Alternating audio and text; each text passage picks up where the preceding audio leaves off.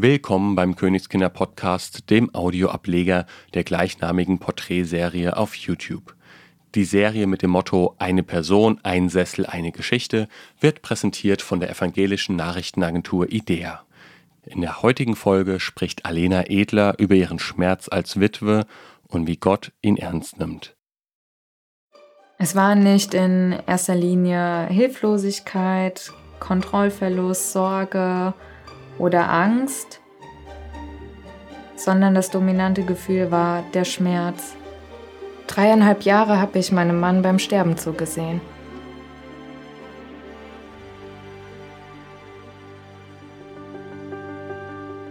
Mein Mann Hans und ich, wir haben uns im Theologiestudium kennengelernt.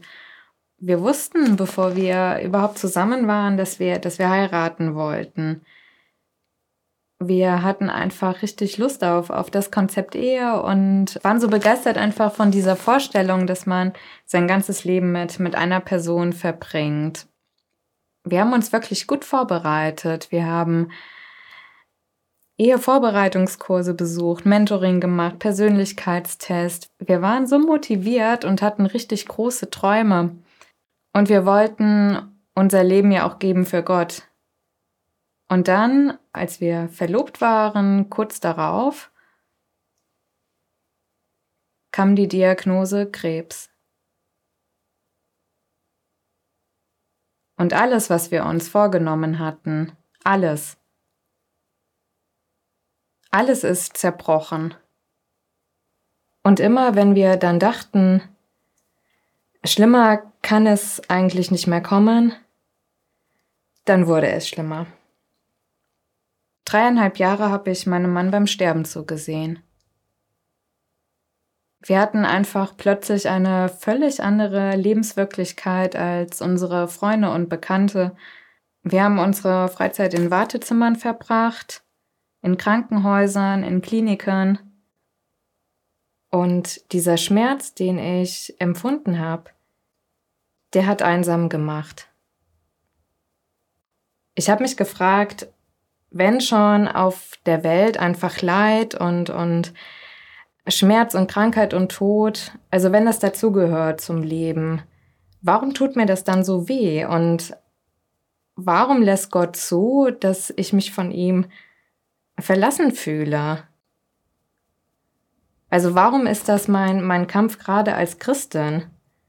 Warum kann ich mich nicht, nicht einfach freuen im Leid? Für mich wäre es einfach verlogen zu behaupten, dass ich dieses äh, ja, geistliche Problem in dieser Zeit im, im Griff gehabt habe, weil ich das einfach nicht hatte. Ich habe wirklich erst im Nachhinein, also nach dem Tod meines Mannes vor gut zwei Jahren angefangen, mm, das Ganze besser zu verstehen und einzuordnen und auch einfach wieder Frieden mit, mit Gott zu finden. Aber während dieser Krankheitszeit hat mich durchgehend das Wissen begleitet, dass mh, mm, diese Einsamkeit wirklich nur ein Gefühl ist. Ich hatte durchgehend die Hoffnung, dass Gott mir wirklich nahe ist und dass Schmerz und, und Einsamkeit nur Gefühle sind und Hoffnung, das ist eine Haltung und eine bewusste Entscheidung, die ich für Gott treffe. Ich habe mich wirklich darauf verlassen, dass Gott treu ist und dass er sich mir wieder nähern wird, wenn ich mich fern fühle. Und ich hatte ja nicht einmal ähm, einen persönlichen Erfahrungsschatz, auf den ich hätte zurückgreifen können, sondern ich hatte nur Gottes Wort, Ich hatte nur das, was, was mir schriftlich über Gott vorliegt und darauf habe ich mich verlassen. Das sind eigentlich nur Buchstaben, aber diese Buchstaben sind so lebendig. Dieses Versprechen von, von Gottes Treue, das ist, das ist so plastisch und für mich wird es am, am allerplastischsten in, in der Offenbarung wenn gesagt wird, dass Gott jede meiner Tränen abwischen wird. Bei einem Menschen würde das bedeuten, dass er mir so nahe kommt, dass mm, ich seinen, seinen Atem höre und ihn riechen kann und ja, dass ich seine Haut auf, auf meiner Haut spüre. So nahe wird Gott mir kommen, mir und dem Schmerz. Es ist übertrieben fromm, sich ja paulinisch im, im Leid zu freuen. Also ich kann das nicht und ich weiß auch nicht, ob ich irgendwann mal an den Punkt komme, dass ich das kann. Aber ich habe mich immer gefreut auf diesen unfassbar schönen und ähm, intimen und sinnlichen Moment mit Gott, wenn er meine Tränen abwischt.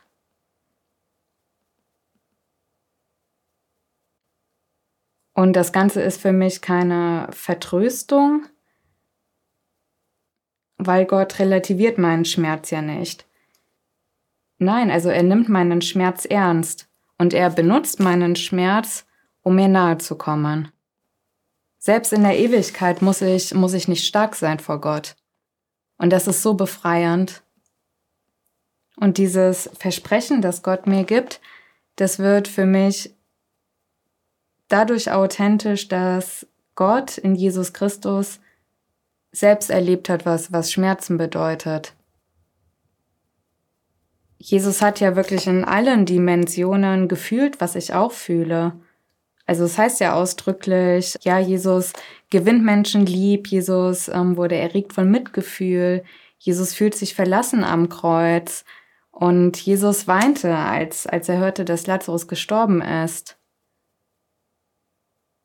Also was ist das für ein Gott, der nicht nur die ganze Welt erschaffen und installiert hat und ja, sondern der eben auch weiß, was ich als sein, sein Geschöpf empfinde.